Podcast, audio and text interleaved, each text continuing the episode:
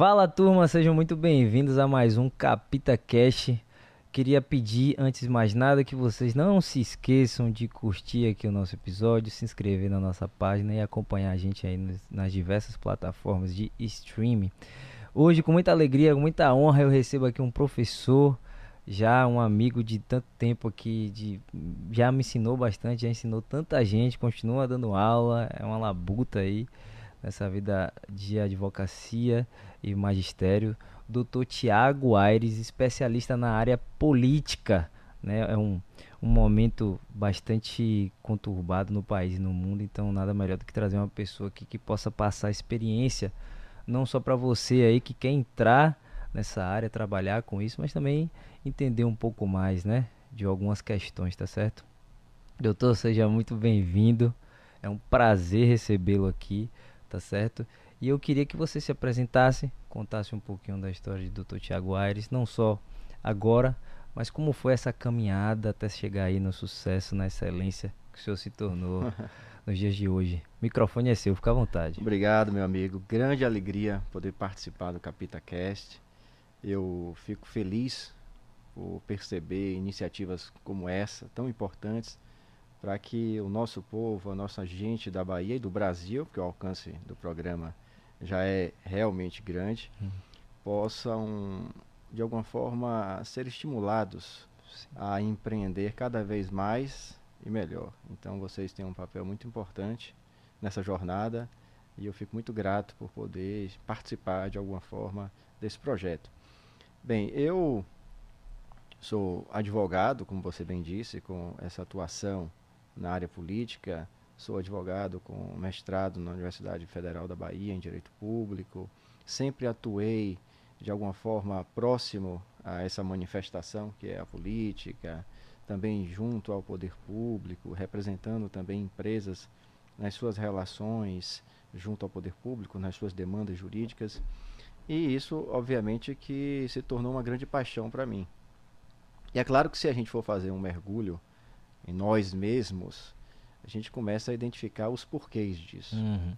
Eu tenho como grande referência meu avô, que já é falecido, Antônio Firmo Leal, e ele foi um cacaicultor, muito respeitado no Estado, e teve algum momento na política. Uhum. Como ele dizia, eu não sou, mas eu estou prefeito. Sim, sim. Ele foi prefeito Perfeito. em duas ocasiões. E isso sempre foi muito forte em mim, essa admiração e encantamento pela vida pública. E eu desde pequeno me lembro que quando ele saía cedo, cinco e meia ele acordava e já ia se arrumar e eu falava, meu avô, na noite anterior, me lembre de acordar, me acorde que eu quero ir com você para hum. a prefeitura. Hum. Lembre de me chamar. E aí ele passava, eu estava dormindo, ele. Vamos lá? Tico Tico, que ele me chamava assim. Sim. Tá na hora, vamos. Hum. E eu ficava extremamente feliz com aquilo.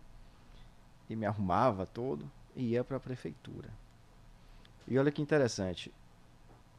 Naquela época, não tem tanto tempo assim, mas era muito comum que as prefeituras elas não tinham uma estrutura, os poderes de um modo geral não tinham o poder executivo, o poder legislativo, especificamente, não tinham uma estrutura adequada. Então havia uma improvisação. Sim. Para você ter ideia, não era incomum você ver o funcionamento do poder legislativo em alguma sala dentro da estrutura do prédio de uma prefeitura. Era o que Sim, acontecia não tinha uma município. câmara, né, é. específica. E aí eu me lembro quando eu chegava, a primeira providência que eu tomava, ainda pequeno, cheio de ousadia, Eu ia correndo com o almoxarifado e falava assim: minha amiga, cadê a chave do plenário da Câmara? Ela perguntava assim: meu filho, mas você quer chave para quê? Eu falei, não, me dê. Me dê, já falei com meu avô. Cheio de, de autoridade. me dê, mas não tem, não tem em funcionamento agora. Não, mas eu só quero olhar, conhecer. Sim. E aí eu consegui a chave. Isso eu tinha 12 anos. Sim, sim. Eu adentrava o plenário e me trancava, sem ninguém saber. Hum. Me trancava e sentava à mesa, na cadeira de presidente no da Câmara Municipal. E lá fingia, né? Eu criava, imaginariamente despachava. Então sempre me encantei por essa vida da política. E eu via a relação de meu avô, um homem público, com a população, com o povo, e principalmente com o povo da zona rural, com o qual ele tinha um, um vínculo muito forte, muito autêntico. E aquilo realmente mexia comigo. Eu ia para as festas do Dia do Trabalhador, toda festa, manifestação que havia, eu me fazia presente e insistia para fazer discurso. Às vezes ele cedia, outras não, mas eu ia forçando aquilo. Então, já tinha essa Na vontade, minha né? cabeça, eu tinha como certo que iria seguir aquela vida. E fiz um mapa desde o início. Eu, com 12, 13 anos, eu tinha um mapa daquilo que seria a minha carreira política. Você Então, eu né? queria ser vereador, queria ser prefeito, queria ser deputado estadual, deputado federal, E senador, presidente, e por aí lá vai. Mas a vida me quis, em vez de político, advogado de político. Uhum, Então, é aquela história, se a sorte lhe sorrir, por que não sorrir de volta? Perfeito. A gente às vezes traça um caminho, mas na execução desse caminho surgem surpresas, surgem desvios, e está preparado, como diz William Shakespeare em suas obras, é tudo. Uhum. Né? Em uma de suas obras, pelo menos essa é uma frase que se atribui a ele, afirmam que ele sempre dizia: estar preparado é tudo. E eu acredito nisso. Uhum. Você tem que entender que as condições elas nunca vão estar perfeitas, elas nunca vão se manter exatamente como você as previu. E mesmo assim você tem que seguir e ter a capacidade de se adaptar sem perder o seu alvo. E nesse caso, obviamente que esse alvo, não vou dizer meu alvo, foi atingido, porque eu entendo que ao final aquele não era meu alvo. Não traçado por mim, Sim. talvez traçado por aquilo que transcende a nós mesmos. Claro. né? Havia um outro alvo. E eu me encontrei definitivamente na advocacia nessa área política. Eu sou apaixonado por isso. Então eu atuo na área de direito administrativo, atuo muito na área eleitoral, como você bem sabe. E tudo isso, obviamente, que tem ali no seu âmago a influência dessas experiências que eu vivi lá atrás. Nós somos a soma de nossas Isso, experiências. resultado, né? Nós somos resultado de tudo isso.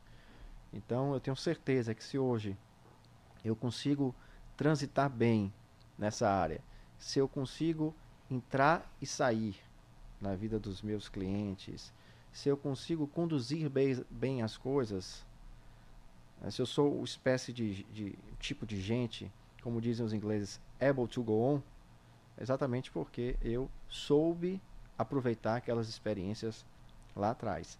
Interessante que uma vez eu fui fazer uma visita a um governador da época com meu avô.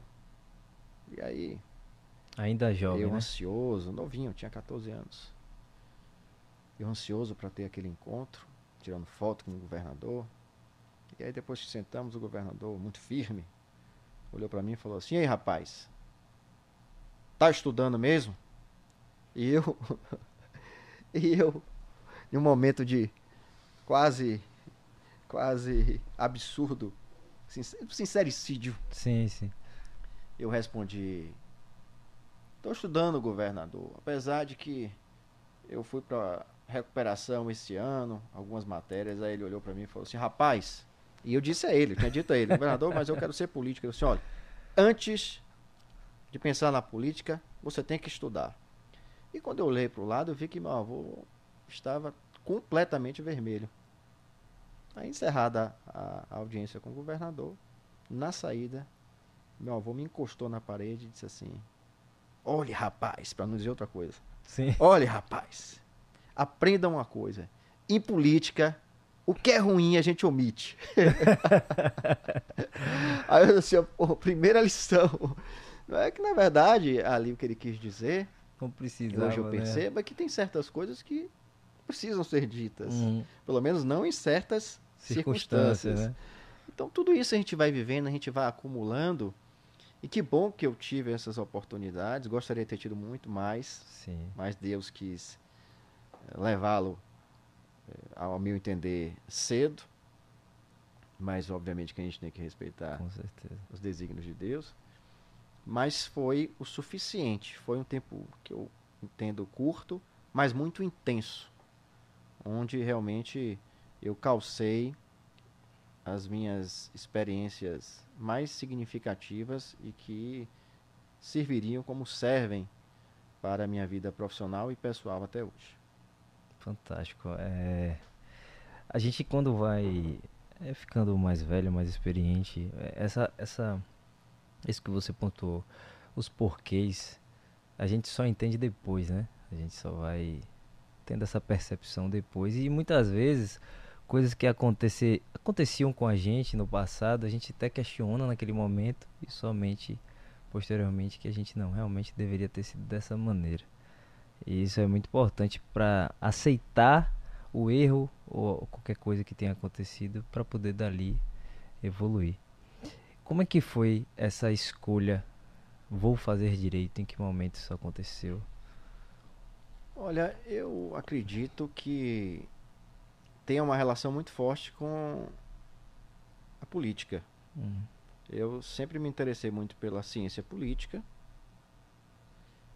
Era, digamos assim, um, um, um saber mais claro para mim, que para mim naquele momento, ainda novinho, tinha uma conexão mais evidente com a política.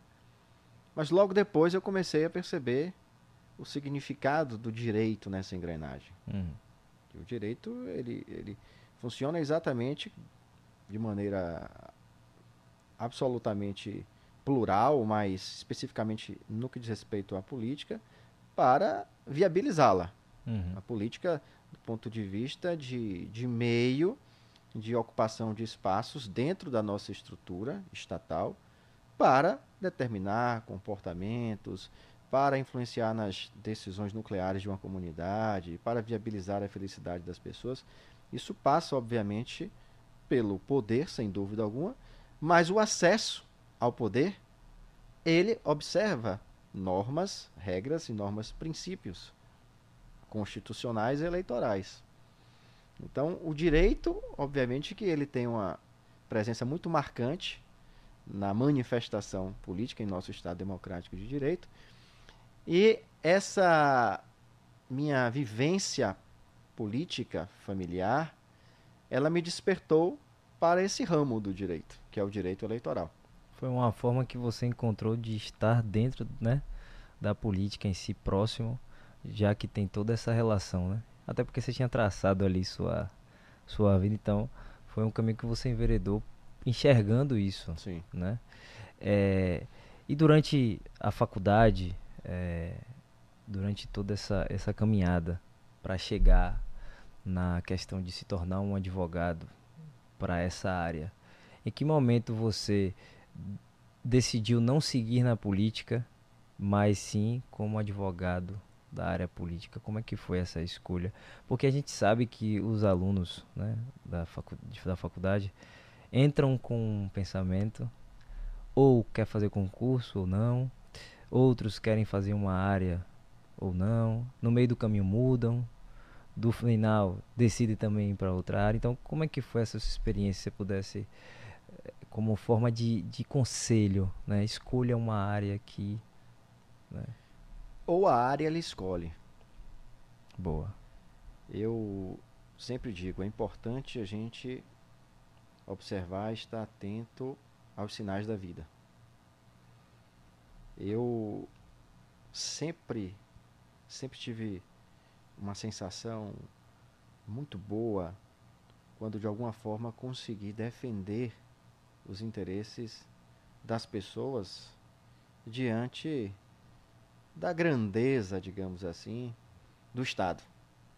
Porque advogar é isso. Uhum. É você defender, muitas vezes, um cidadão diante daquela estrutura gigantesca, robusta, poderosa que é o Estado. E quando você vence o Estado, garantindo vitória àquele cidadão, o próprio Estado ele ganha em significado. Porque o cidadão é o centro gravitacional de toda e qualquer atuação da administração pública.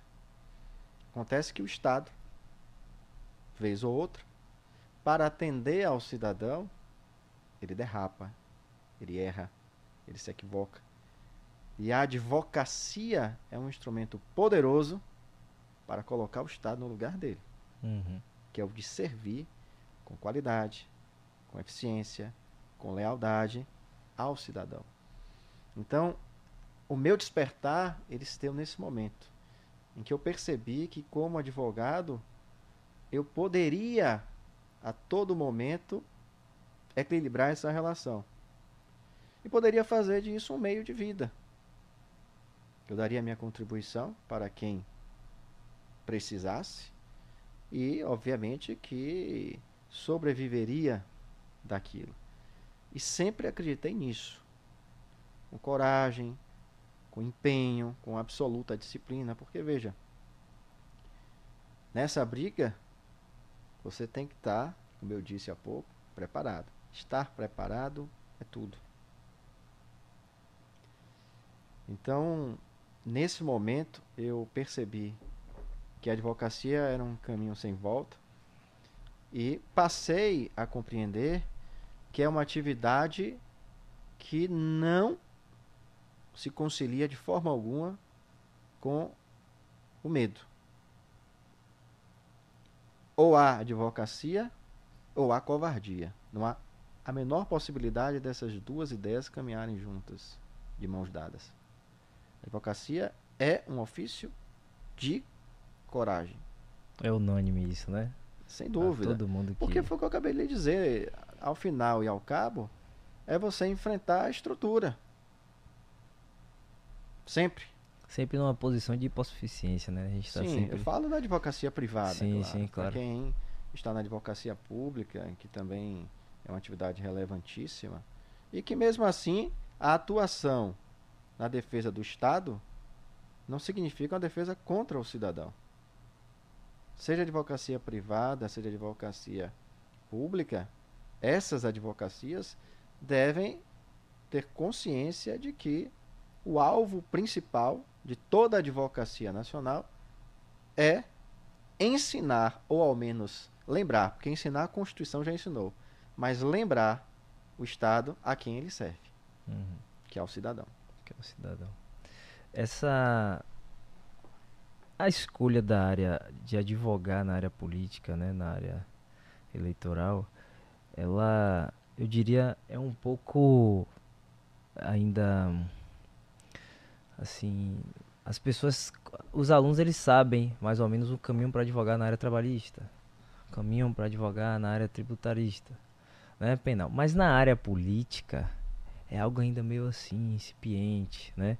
Por exemplo, não se tem matérias sobre isso, então é, qual, qual é o caminho que você é, é, diria que um advogado que gostaria de seguir nessa área deveria enveredar, né?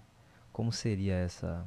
Esse sentimento que você narrou aí, que as pessoas vivem com relação à advocacia eleitoralista, é o mesmo sentimento que estava em mim quando comecei.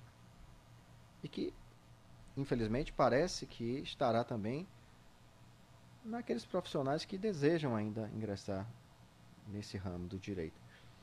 Porque o direito eleitoral, ele não é uma matéria que está na grade das faculdades. Quando está, é de maneira facultativa. Uhum. Veja, a gente está falando sobre as regras, os mecanismos, as instituições, os princípios que disciplinam a migração do cidadão de uma postura absolutamente passiva, que fica em uma plateia, para o centro das decisões. É essa migração, esse deslocamento físico que é disciplinado pelo direito eleitoral. Então estamos falando da disciplina do principal veículo de concretização da democracia, que é o direito eleitoral. Perfeito. Veja, a gente está em um país em que não se dá a devida importância a um ramo desse que tem influência claramente forte na vida das pessoas. A política passa obrigatoriamente pelo direito eleitoral.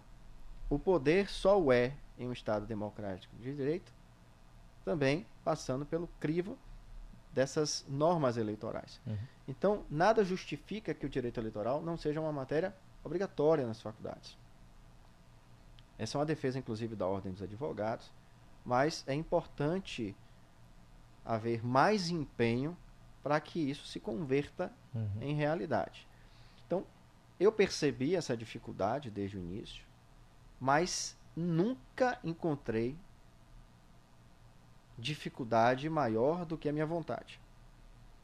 Eu não sou oriundo de família tradicional da advocacia baiana. Não tenho nenhum parente em Salvador que tenha tido grande escritório. Nunca atuei em um escritório familiar. Meu primeiro escritório, que foi absolutamente informal, reuni os colegas da faculdade e a mãe de um deles, psicóloga, cedeu o seu divã. Sim, sua, sua sala sua ali, né? sala para nós atendermos alguns clientes. Eu me lembro que meu primeiro cliente foi um taxista, que nem fechou comigo. A frustração. De todo jovem advogado. Né? É. Então, eu sempre busquei transformar um não em sim. Sou apaixonado por isso. Eu sou teimoso. Uhum. Eu sou teimoso. E fui. Me che... Quantas vezes eu já tive ligações recusadas porque eu insisti em ligar para determinado político. Ah, mas você está insistindo, você está sendo desagradável. Mas era a única arma que eu tinha. Uhum. Era ligar. Quantos eventos políticos eu já fui? E você fica ali deslocado, mas você vai chegando com conteúdo, conversa uma coisa, conversa outra. E o mais importante, apostei naquilo que mais me distinguia das pessoas. Eu, desde muito novo, fui apaixonado pela arte da oratória desde muito novo. E sempre chamei atenção por conta desse, como alguns chamam, dom. Uhum. E sempre me dediquei, fazia os trabalhos na faculdade, fazia os discursos no interior. E quando eu tive a oportunidade de usar esse instrumento na advocacia, eu comecei a ter destaque. E claro, nas audiências também, uhum. isso é importante, nas conversas, uma boa defesa oral das suas razões, daquilo que você acredita, faz toda a diferença. Então, eu encontrei nesse instrumento um aliado. Comecei a ter alguns casos nos escritórios pelos quais passei. No primeiro escritório, com oportunidade de atuação na área eleitoral. Fazia sustentação oral com um grau de dedicação que um colega meu chegou a dizer: peraí, você está falando como se tivesse um Supremo Tribunal Federal fazendo uma defesa para um candidato que sequer foi eleito a vereador de uma cidade de 15 mil habitantes. Mas eu pensava comigo mesmo: essa é a ideia. Ser melhor Esse sempre, é o meu né? propósito. Fantástico. Então as coisas foram acontecendo. Até que um dia, em uma sustentação oral que eu fazia no Tribunal Regional Eleitoral da Bahia, ao finalizar a sustentação, eu provoquei uma situação junto a um advogado com o qual eu gostaria de trabalhar à época e perguntei, doutor, eu estou até querendo ver com o senhor oportunidade, não sei se o senhor conhece alguém, queria deixar o meu currículo, eu estou pensando em um novo desafio. Ele tinha acabado de assistir a minha sustentação Sim, e eu vi que ele ficou impressionado. Entendi. Ele disse: passe amanhã no escritório. E ali eu comecei. Hum. Eu estou falando do nosso mestre Celso Castro. Fantástico. Então, a gente tem que também construir as condições. As condições não caem do céu. Eu sempre busquei construir as condições necessárias para a realização dos meus sonhos. Com muita, mas muita disciplina. Alex Ferguson, que foi técnico do Manchester United, ele tem um livro maravilhoso, Liderança. Ele conquistou 50 títulos ao longo da carreira, 38 só no Manchester. É até hoje o técnico com maiores vitórias em todo o futebol mundial. E ele fala sobre disciplina perseverante. E hoje você vê muita gente dizer, ah, tem que ter disciplina. Vai ter disciplina por cinco dias? É fácil. Por um mês? Tranquilo. Difícil é você ter constância disciplinar.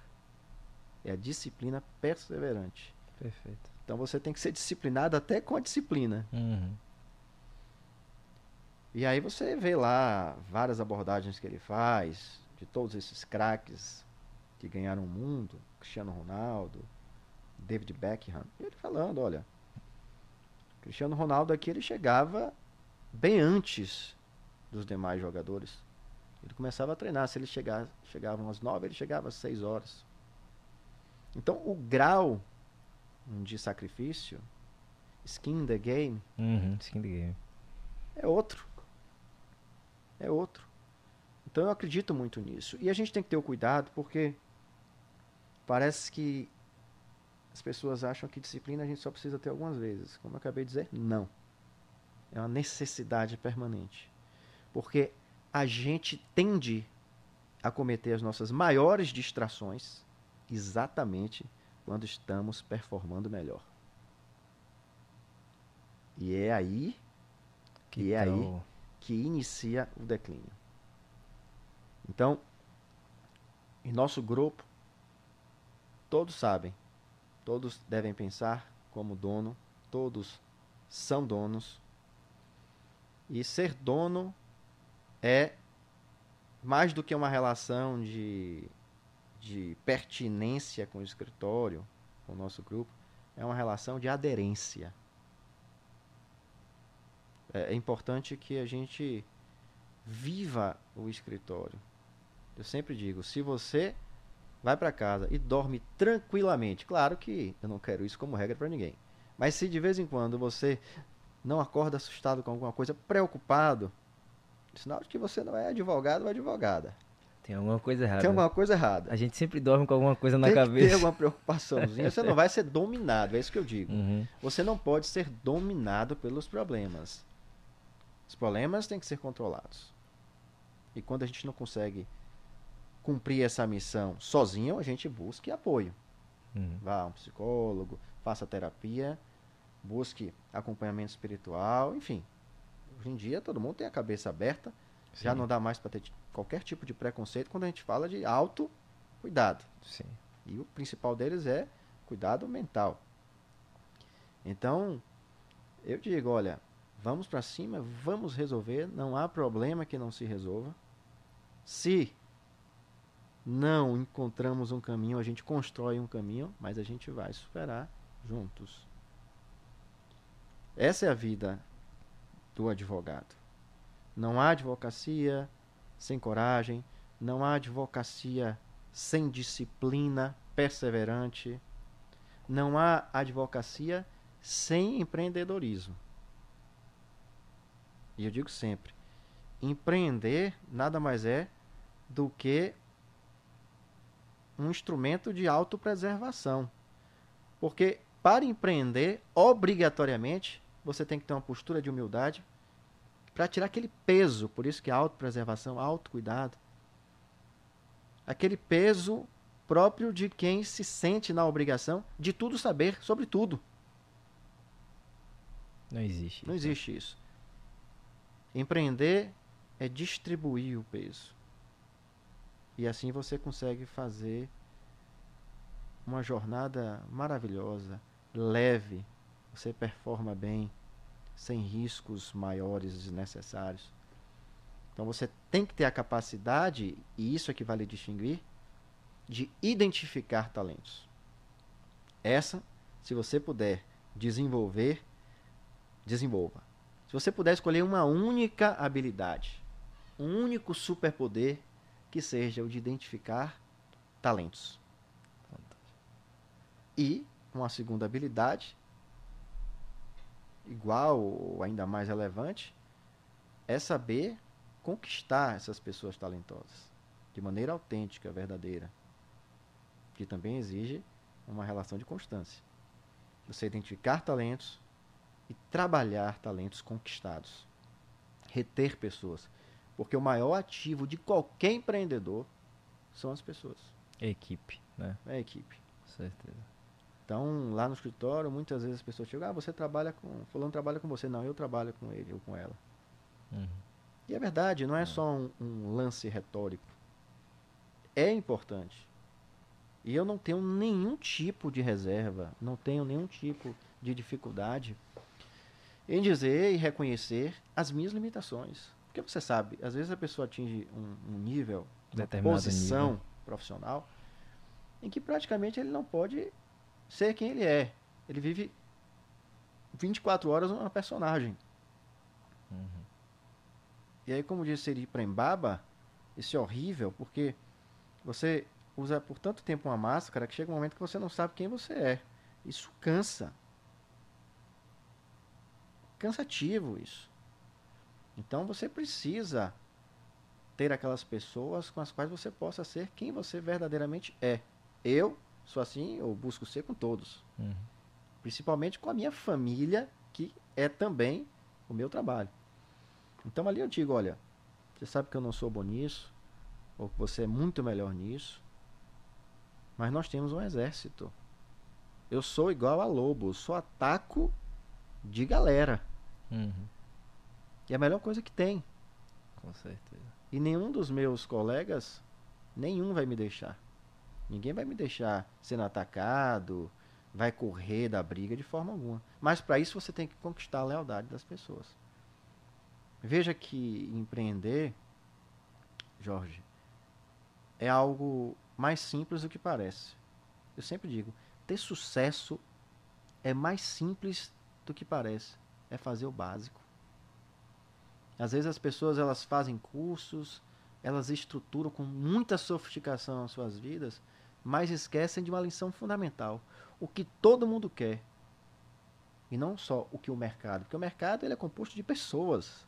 O que todas as pessoas querem é atenção.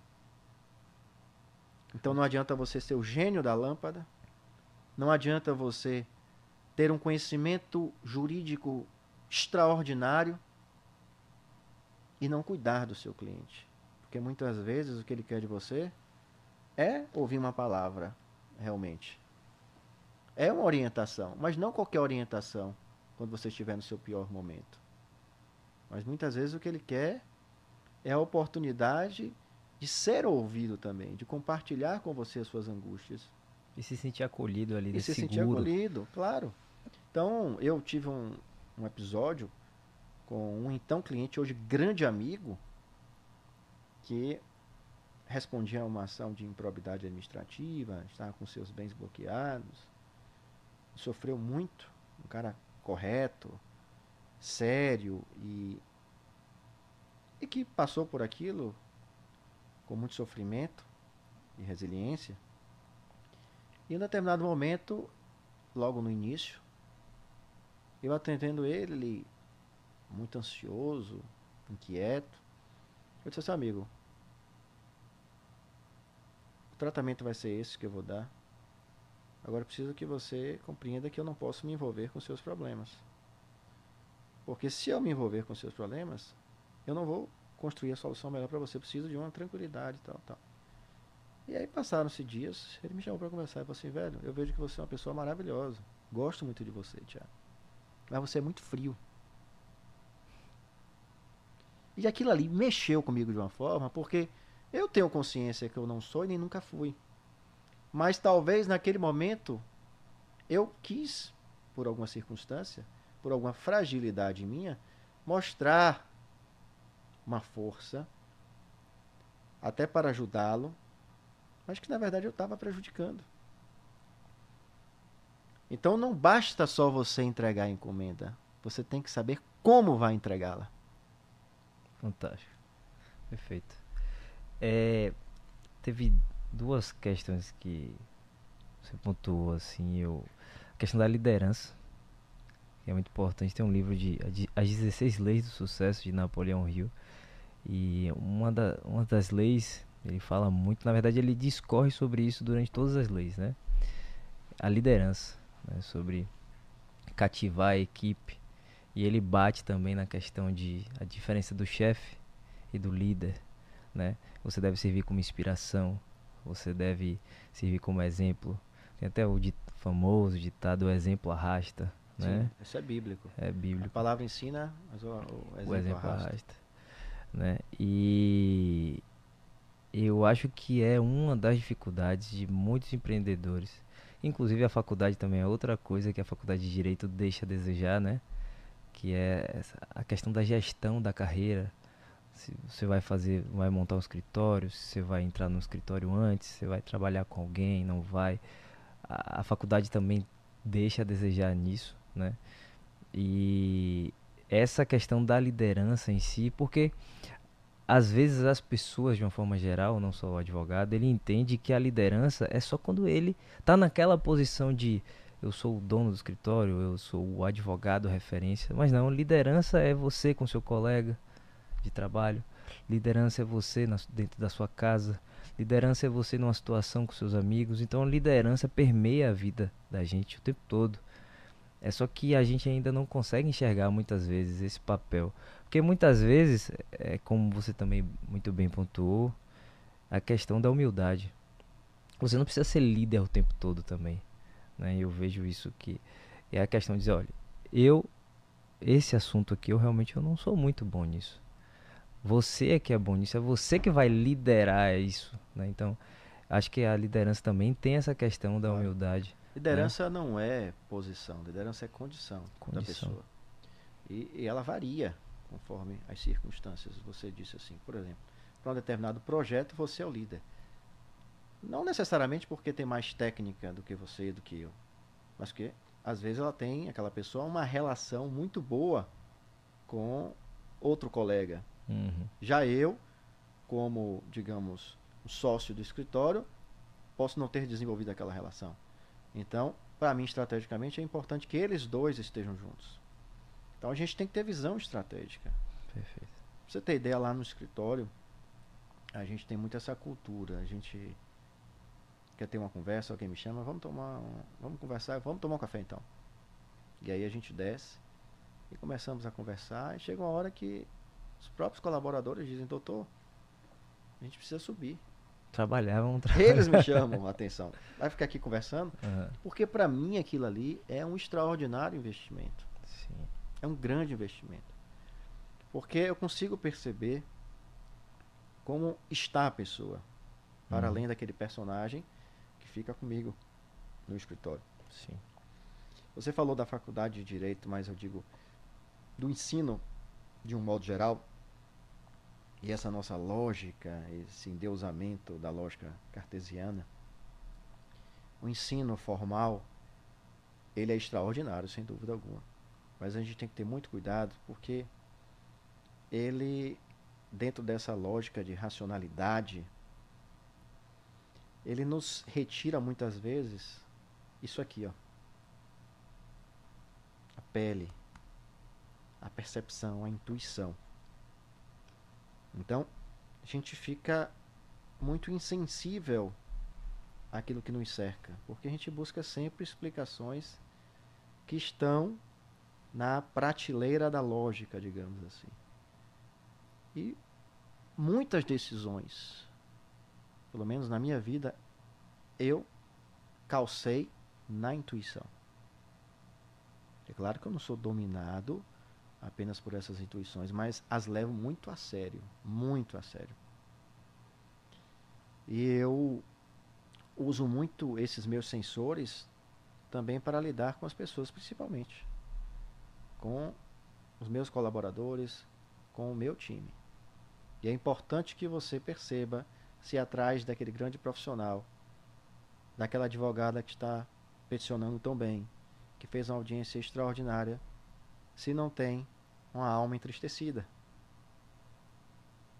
que muitas vezes usa o trabalho como um mecanismo de fuga de outros tantos problemas.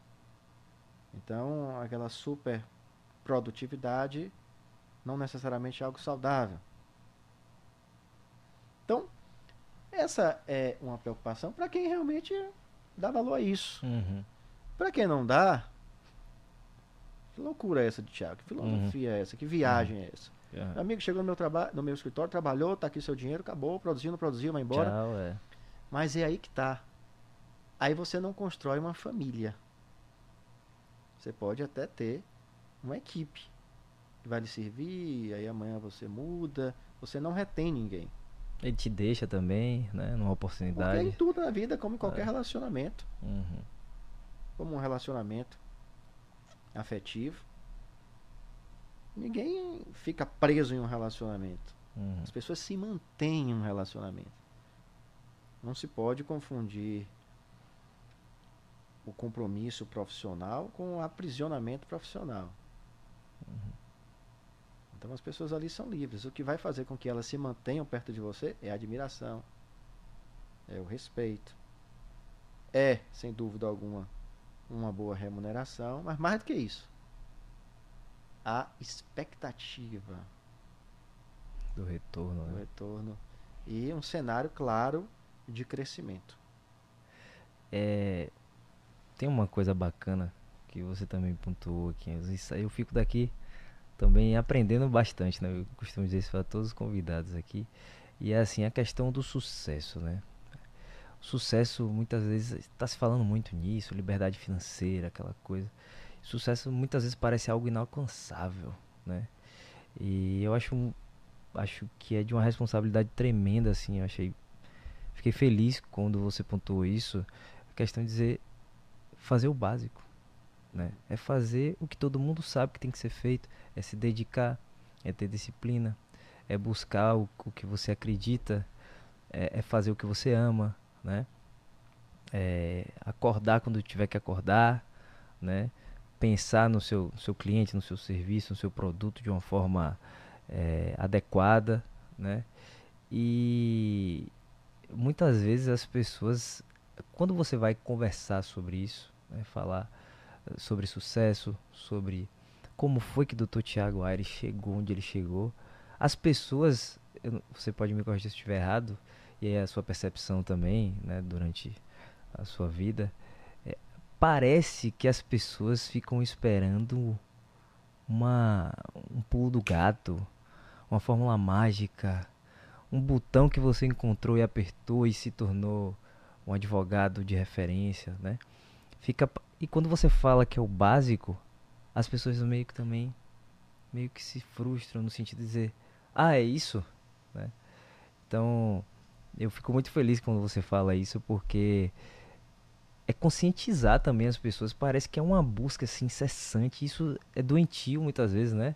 Aquela questão de alcançar o sucesso. Então eu queria que você também falasse um pouco sobre essa relação de sucesso que você entende para principalmente para a juventude que vem hoje, imediatismo demais, muito acesso à informação, internet, 300 mil pessoas dão cursos de diversas coisas, né? Aquela coisa toda. Então eu queria que você também passasse um pouco dessa. Isso deveria ser tão leve na vida das pessoas.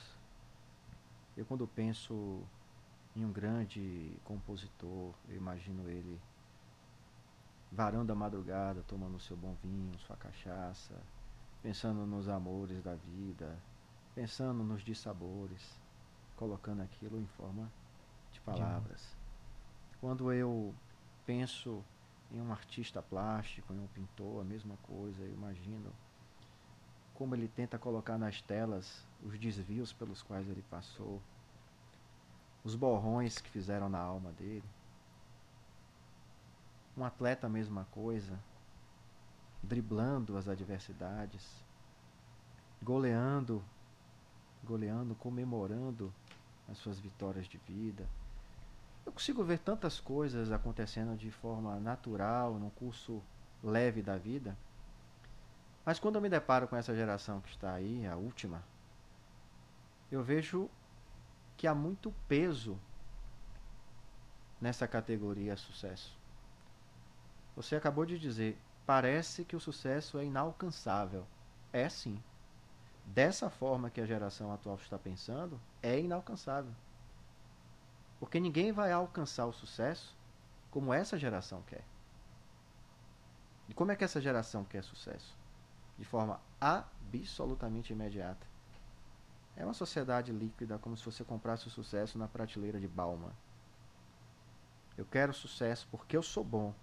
Eu estudei, eu fiz mais cursos de eleitoral do que Tiago Aires. E deve ter feito mesmo. Eu fiz pouquíssimos.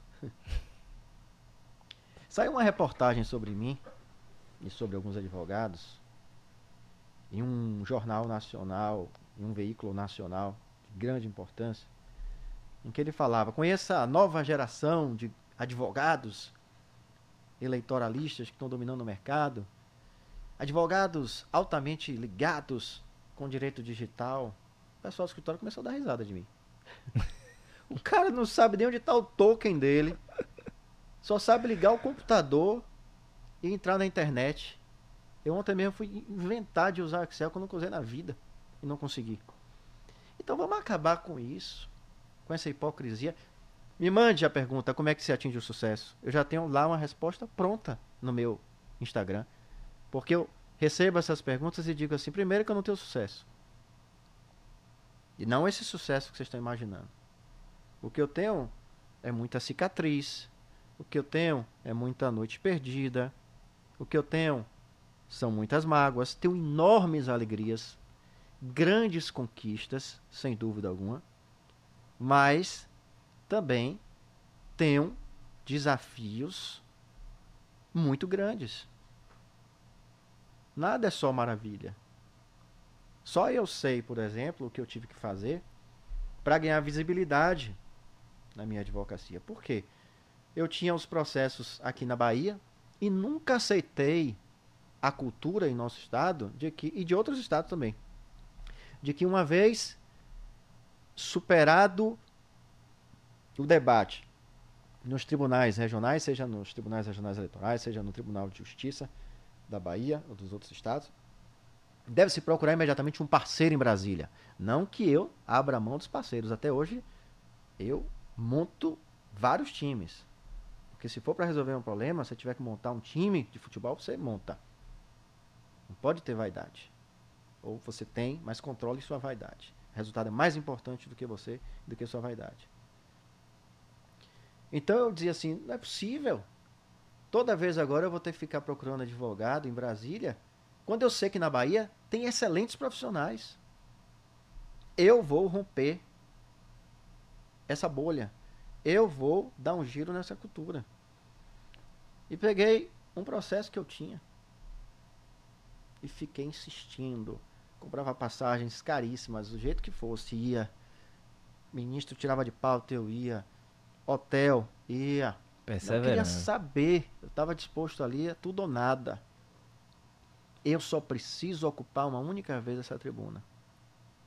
Que eu sei que eu vou chamar a atenção, como eu chamei a atenção do professor Celso Castro lá atrás. E assim eu fiz. Um processo no qual eu não tive êxito, mas o meu grande êxito foi a minha atuação uhum. na tribuna. E a partir dali, chamei a atenção de algumas pessoas. E aí veio o convite para coordenar a campanha de um candidato à presidência da República, a pré-campanha e a campanha. Então, eu não me recordo disso ter sido feito por um nordestino e por um baiano ter coordenado a pré-campanha e a campanha de um candidato à presidência da República e depois um candidato eleito quando na, no início aquilo ali era motivo de chacota. Ah, uhum. você vai fazer a campanha de um candidato que não vai para lugar nenhum. E eu já estava acompanhando o movimento, fazendo leituras políticas minhas, sem exteriorizar, porque eu não faço, não me manifesto sobre política, tenho as minhas convicções, mas na minha advocacia, eu sou advogado. Advogado tem que ficar no seu galho. Se eu for chamado para dar algum palpite sobre estratégia política, ok, já fui. Mas o nosso papel é dar a base jurídica para o êxito das estratégias políticas. É isso. Então, foi com base nesse esforço, foi através de toda essa minha iniciativa, esse cansaço, que eu consegui atingir esse objetivo, o primeiro objetivo. Eu me lembro que em 2016 teve um almoço na casa de um grande advogado, também jovem e já advogado à época de presidente da República, enfim, no passado. E ele disse: Rapaz, o que você precisa é fazer pelo menos uma campanha de senador para você estar mais aqui em Brasília. E aí acontece, deu advogado uhum. não para um candidato a senador, mas um candidato a presidente a da República. Então, Jorge, a gente tem que construir as condições que a gente entende que são importantes. E essa habilidade de ir atrás dos seus sonhos, com disciplina perseverante, com humildade, com gana, é o caminho para isso que eu entendo que é o verdadeiro sucesso. Sucesso é isso. É você atingir o objetivo que você desejava, atingir aquele alvo, olhar para trás e constatar que você não deixou pedaços seus pelo meio do caminho, ou seja, que se você manteve, você se manteve íntegro, inteiro. Isso para mim é o maior sucesso. Agora, esse sucesso que você encontra aí quase que enlatado, uhum. fast food, é um sucesso porque deram o nome, estão dando aí. Mas isso não vai ser nunca sucesso. Estão relativizando demais não é. né? Então Vamos você falar. vê aí as coisas absurdas, um monte de gente ganhando dinheiro aí, não contra as pessoas que ganham dinheiro com uhum. isso, mas contra as pessoas que, que criam esse mercado. Sim, sim. Aprenda como ganhar dinheiro na advocacia com menos esforço. Aprenda como fazer networking assim. Aprenda a ter sucesso em, em três meses. Não existe isso, por isso que eu disse é fazer o básico. Mas o básico não é muito, não é pouco, é muito. Uhum. O básico só tem o nome de básico.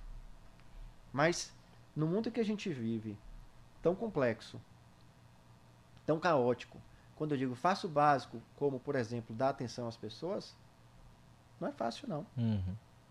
Você também tem que ter disciplina. A Bíblia Diniz fala muito bem sobre isso novos tempos, novos novos hábitos. Salvo engano, é um, um título um título de um, de um dos últimos livros dele. Novos momentos, novos novos hábitos, enfim, algo do tipo assim. Ele fala sobre essa disciplina, a disciplina em tudo. A disciplina em tudo, seja na sua vida espiritual, seja junto à sua família, seja no seu trabalho, seja com a saúde.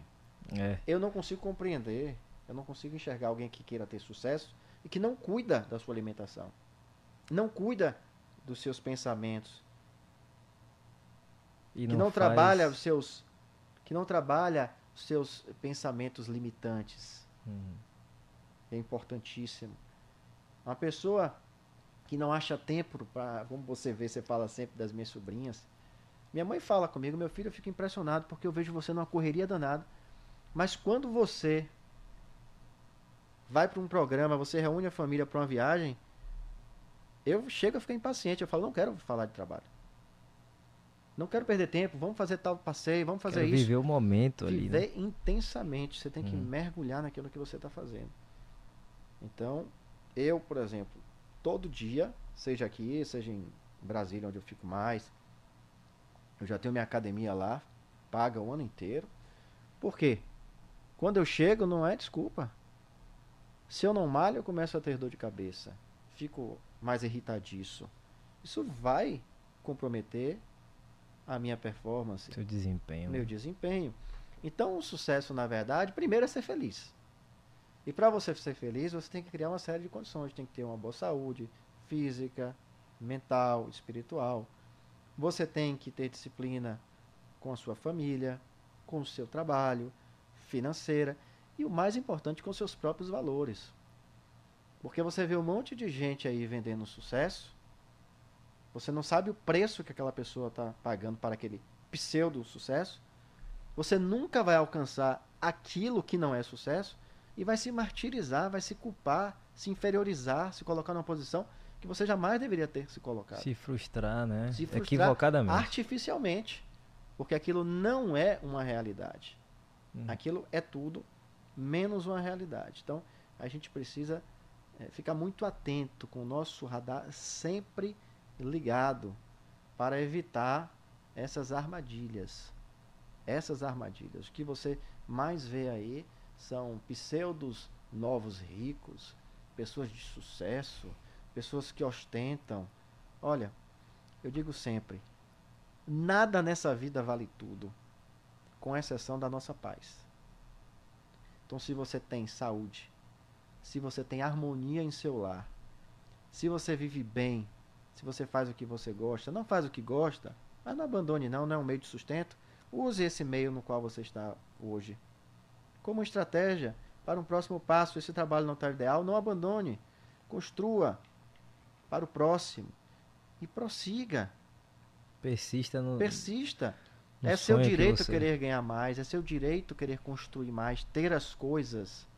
Mas entenda que isso vem naturalmente na proporção em que você realmente conquista esse verdadeiro sucesso, que é fazer o básico, que é olhar e enxergar as pessoas, que é olhar e enxergar os seus clientes, que é realmente dividir a angústia dele com você. Se você não tiver um momento de grande dificuldade junto a um cliente, se você não compartilhar com o cliente momento de dor, de sofrimento, você nunca vai desenvolver com ele uma relação consistente. E a partir do momento que você desenvolve uma relação consistente, vem o reconhecimento, inclusive reconhecimento financeiro. Eu digo isso sempre. Todos os clientes que eu tenho hoje, que são clientes de verdade, se tornaram grandes parceiros, em algum momento sofreram demais e tiveram em mim um amigo leal. É isso. Fantástico. É Fantástico. isso. Eu me recordo, Jorge, nós tivemos um- uma grande conquista no ano de 2020. Veja que veio a pandemia, infelizmente, para nossa tristeza. É claro que houve uma série de adaptações. Adaptações positivas. É claro que eu abriria a mão de todas essas adaptações para não ter a pandemia Não ter tido a pandemia. evidentemente. Mas é um fato, é um fato que está aí e a gente não tem como negá-lo. Então, eu, de olho nas tendências, já vinha me posicionando. Das eleições de 2018 para as eleições de 2020, houve mudança na minha equipe. Mas eu tinha absoluta certeza de que eu iria achar outros profissionais faz parte a renovação. Tive excelentes profissionais comigo nas eleições de 2018 e agora tenho extraordinários profissionais Uhum. Super alinhados e, e que incorporaram a cultura e o propósito do nosso grupo. E nessas eleições de 2020, nós tivemos a oportunidade de avançar pelo Brasil, exatamente em razão das circunstâncias pandêmicas, por conta da vivência remota. Sim. Então conseguia fazer sustentação oral em São Paulo, Rio de Janeiro, Bahia e outros lugares. Nós fizemos a campanha para prefeito de São Paulo. E olha que interessante, é aquela ideia, não sei se você já leu o livro de Nassim Taleb, Antifrágil, Antifrágil, sim. é maravilhoso, Fantástico.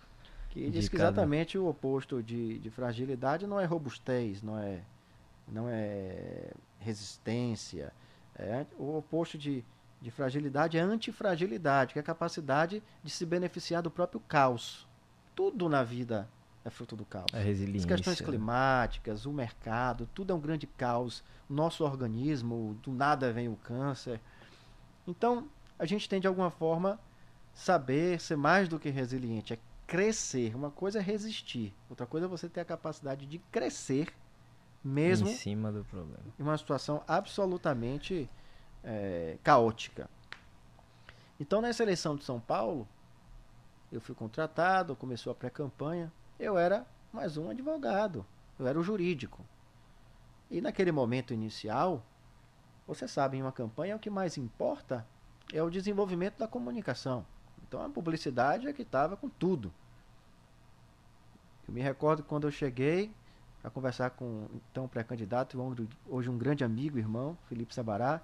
Ele estava numa reunião com o pessoal da publicidade, ele falou assim, só um minutinho tal. E eu ali fiquei tomando alguns cafés, uhum. pacientemente uhum. esperando. Uhum. E eu aqui, olha, vai chegar a minha hora. Só que eu não imaginava que fosse chegar tão cedo de uma forma tão poderosa. Porque a grande liderança nacional do partido entrou em conflito, segundo narra a imprensa, com ele. E o partido não foi o juiz, não, não foi o Poder Judiciário, o próprio partido expediu uma liminar suspendendo todos os direitos dele praticar atos de campanha. Ou seja, indiretamente é um ataque aos direitos políticos, porque uhum. participar de passeatas, de caminhadas, de debates, tudo isso é manifestação de, de direitos políticos. E aquilo ali congelou a campanha. Uma campanha daquela, importante, relevante, para a Prefeitura de São Paulo. Foi então que eu entrei com mandato de segurança no Tribunal Superior Eleitoral. Em pleno domingo, saí do litoral norte, estava descansando, para Brasília. Enfim, uma luta muito grande, dias a fio tentando resolver isso. Ainda fui barrado, coisa que nunca aconteceu, porque o TSE é de fácil acesso, mas naquele momento pandêmico não tinha. Foi logo no início, Sim, então é, não tinha acesso, os ministros não estavam. Eu, mas eu preciso conversar com alguém, com algum assessor, mas não tem, doutor, não tem ninguém. Mas eu preciso. Ah, volte depois do almoço. Almocei, voltei, não pode, não tem ninguém. Meu amigo, eu preciso, estou falando sobre o futuro das eleições de São Paulo. Ele, ah, não. Aí daqui a pouco estou vendo um carro chegar. E os seguranças, ah, esse pessoal aí na frente, está vindo um ministro. Eu falei assim, epa, tá vindo quem? Ah, um ministro que ministro? Aí falou o nome do ministro. Eu falei assim, ele abre o vidro quando ele passa aqui na catraca, ele abre sim, ele costuma abrir. Aí eu fiquei. Vou ficar aqui. Posicionado. Quando ele abriu o vidro, eu falei assim, fulano, ministro tal. Aí ele, doutor Tiago, o que, é que você está fazendo aqui? Eu falei, estou tentando trabalhar.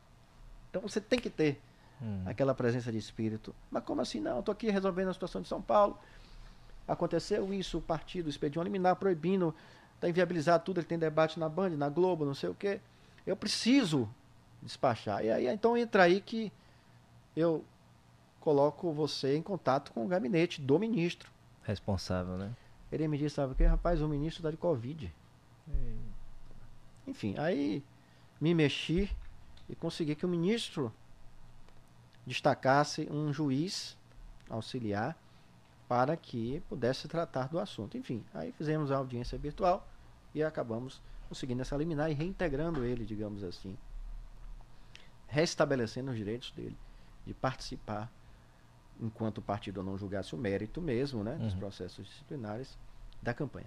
E ali, a partir daquele momento, eu passei a ser, digamos assim, o ativo mais importante dele. Eu digo isso porque ele fala, eu acho muito bonito e elevado da parte dele, reconhecer o meu trabalho. Então, veja que foi uma relação criada no caos, na dificuldade, quando os aliados deixam de ser aliados, as pessoas viram as costas e só resta o advogado leal. Então a relação que eu tenho com ele é uma relação de irmão. A ponto de ele dizer assim, Tiago, você foi uma das poucas pessoas que não me abandonaram. Você foi fundamental para mim nesse momento tão caótico. Então veja que eu consegui não só resistir à dificuldade, aí seria mera resiliência, robustez, firmeza, como eu consegui me beneficiar, no sentido legítimo da palavra, do caos. Naquele momento, eu sentei na escada com ele. Naquele momento, eu dividi as dores com ele e ajudei na solução. Então eu não penso em sucesso senão por essas vias. Essas histórias, essas, acho que é a parte mais bacana aqui do podcast, inclusive é o que as pessoas mais gostam de ouvir e comentam, porque é o melhor aprendizado. Né? Eu acho que essa vida prática é o melhor aprendizado. E da advocacia, então, nem se fala. É, eu queria que você pontuasse também, porque muito é, se falou da gestão carreira, né? Mas eu queria que você pontuasse um pouquinho mais sobre essa questão da gestão do escritório em si, né? Porque você tem uma equipe aqui, você tem Brasília também, então como como é fazer a gestão do escritório dessa maneira a tal ponto de conseguir gerir uma equipe, ter uma boa equipe e conseguir ter essa flexibilidade de estar lá, mas aqui funcionar muito bem. Como é que é essa, essa parte do negócio, empreendedorismo, advocacia? É, eu penso o seguinte, a nossa base, o nosso caldeirão, onde a gente constrói as soluções jurídicas, é aqui, é em Salvador. É onde nós temos a nossa equipe composta de profissionais os mais talentosos e das mais variadas áreas. Eu costumo dizer que o nosso grupo é full service, porém, buscamos ter os melhores em cada um desses serviços. O escritório ele atua tanto na área pública como na área privada. Eu sempre enxerguei que política e mercado devem dialogar. Claro, um diálogo republicano, elevado. Não há como se pensar na economia sem a política e nem na política sem a economia. Daí porque o nosso escritório ele tem essas duas frentes. Por exemplo, a área empresarial ela é tocada, o sócio principal da área empresarial, o coordenador, é o Washington Pimentel Júnior. E a gente, por exemplo, a gente fez a estruturação agora do Porto da Amapá, uma operação de 2 bilhões de reais, um grupo indiano que a gente representa, uma estrutura, uma estruturação muito sofisticada do ponto de vista jurídico e muito nos honrou a oportunidade de termos sido citados na Bolsa de Londres, no Financial Times, no Latin Lawyers, um histórico de Salvador. Graças aos esforços não só de Washington, mas de toda a equipe, do talento especial dele, que é aquele que a gente busca desenvolver, de identificar e reter pessoas, pessoas melhores do que nós. Melhores do que nós. É importante ser dito isso. A mesma coisa acontece com o público. Então nós temos uma coordenadora geral do escritório, que é, digamos assim, são os olhos, enquanto eu estou em Brasília, estou em São Paulo, Washington está no Amapá, Washington está em São Paulo, Washington está em Brasília, está no Oeste. Tem aquela pessoa que está ali a todo momento acompanhando e identificando se há ou não qualquer tipo de desalinhamento com a nossa cultura, que essa cultura do nosso escritório é muito sólida. E nós temos os coordenadores desses dois núcleos. Nosso colega que eu lhe falei, Dinalmo Souza, um super advogado, que cuida dessa área pública, não só tem a técnica, mas tem exatamente essa habilidade Desenvoltura, de né? lidar com o público político, Uhum. isso é muito importante. Inclusive, a gente usa como estratégia, muitas vezes você é mais duro. Eu sou uma pessoa dura. Isso é interessante, porque ao mesmo tempo que eu abraço, ao mesmo tempo que eu acolho, que eu estimulo, eu não tenho meias palavras para dizer o que eu quero e o que eu não quero. Sou muito direto. E isso às vezes pode assustar. Então, como estratégia para se não desgastar as relações no dia a dia, eu digo, Dinal, você é quem cuida disso, trate de dizer isso, isso, isso. Ele, calma, não vou dizer assim. Diga como você quiser, como a gente combinou, Mas passe a mas mensagem. passa a mensagem.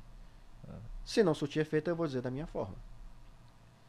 Então a gente tem essas camadas para que a gente consiga realmente manter uma rotina saudável no escritório, que a gente mantenha um ambiente que eu sempre digo, eu quero, obviamente, proporcionar uma qualidade de vida, mas eu não vou fazer do meu dia a dia, eu não vou levantar todo santo dia com o objetivo, Eu tenho que fazer do escritório praticamente uma, uma Disney. Aqui tem que ter prazer e alegria todo dia. Não.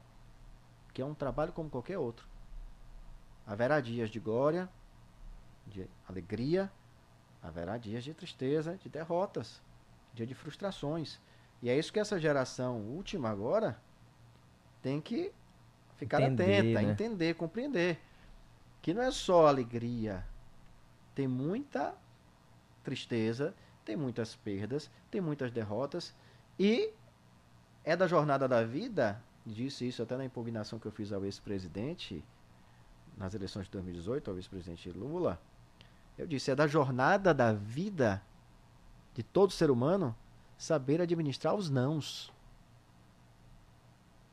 Então, não tem negócio que vá para frente sem que os seus líderes e os liderados compreendam e saibam lidar com os nãos que a vida oferece a todo momento.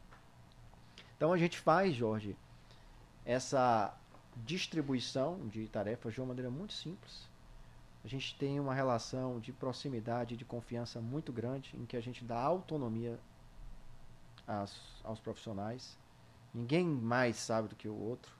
Ninguém quer impor à vontade o um entendimento sobre um assunto. Eu sempre digo, quando a gente tem uma demanda ou um problema, é como se fosse uma cirurgia. Eu coloco o corpo na mesa, no nosso caso, na mesa, e ali cada um vai participar da cirurgia para achar a solução.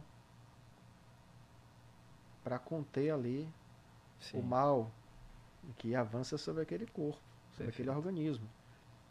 É assim, porque a gente não tem um escritório gigante.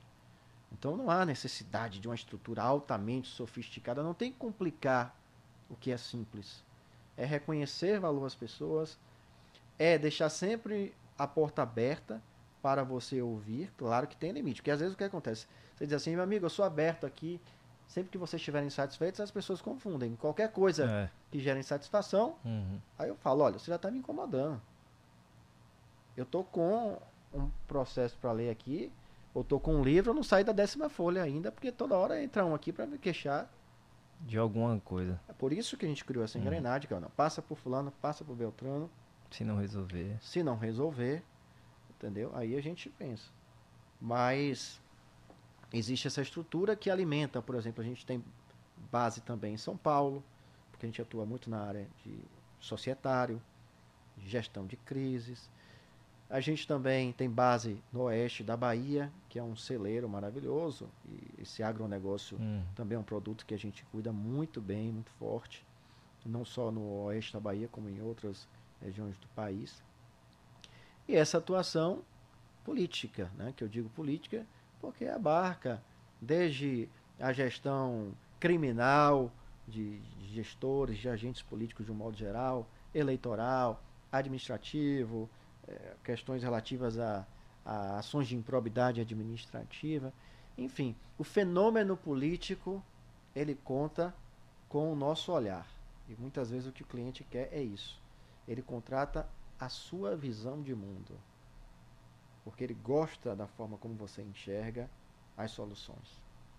Perfeito. Eu queria aqui para a gente fechar, é, você deixasse uma, uma frase, um conselho, um, um lema que você tenha para sua vida. Eu sempre peço aos nossos convidados aqui que deixem algo, um pensamento, um raciocínio que você considere é, fundamental, né, para alcançar bons resultados, ser feliz acima de tudo na sua vida, tanto profissional quanto pessoal. O hábito tem o extraordinário poder de tornar suportáveis coisas absolutamente assustadoras.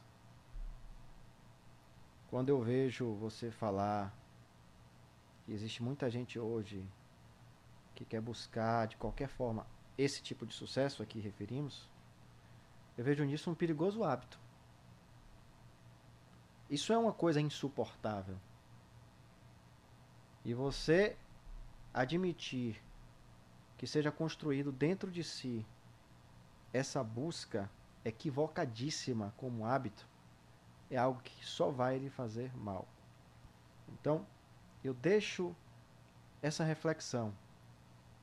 O sucesso é ser feliz. Ser feliz, seja na sua vida pessoal, seja na sua vida profissional, exige muito menos de você do que você imagina. É fazer o básico. Dar atenção a quem importa, aos seus familiares, dar atenção aos seus amigos, dar atenção aos seus clientes. E dar atenção, como diz Khalil Gibran, quando perguntado, mestre, o que é trabalhar com o coração? Ao que ele respondeu, é tecer o pano com os fios do coração.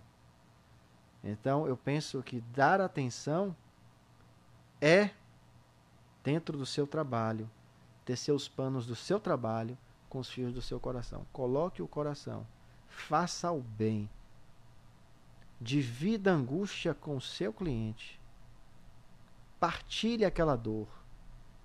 Mergulhe naquele caos que ele está vivendo.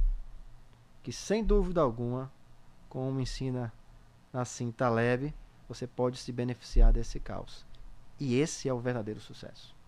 Excelente. Excelente aula, viu, doutor? Uhum. Eu queria que, pra gente terminar, você deixasse as suas redes sociais, a que você mais prefere aí, que o pessoal te acompanhe. Então pode deixar aí seu. Eu geralmente uso o Instagram, arroba Thiago Aires, Thiago sem H, Aires com Y. E tem o meu e-mail. Quem tiver interesse entrar em contato, enfim, thiago.aires.gmail.com. Fantástico. Muito obrigado mais uma vez pela presença. Sei que a agenda é difícil, então eu queria agradecer em nome de toda a equipe aqui do CapitaCast a sua presença, a sua aula e as suas palavras aí. Tenho certeza que nossos telespectadores aí vão ficar extremamente gratos com todos os ensinamentos que você passou aqui hoje pra gente, tá certo? Eu que agradeço, uma alegria muito grande ter participado do CapitaCast. Desejo ainda mais sucesso a você e você tenha certeza, conte comigo. Para todos nós. Muito obrigado, viu? Um abraço. Galera, muito obrigado aí por assistir mais esse episódio do Capita Cash. Não deixem de seguir nosso ilustríssimo professor, Dr. Tiago Aires aí, tá certo? Nas redes sociais. E até a próxima. Forte abraço.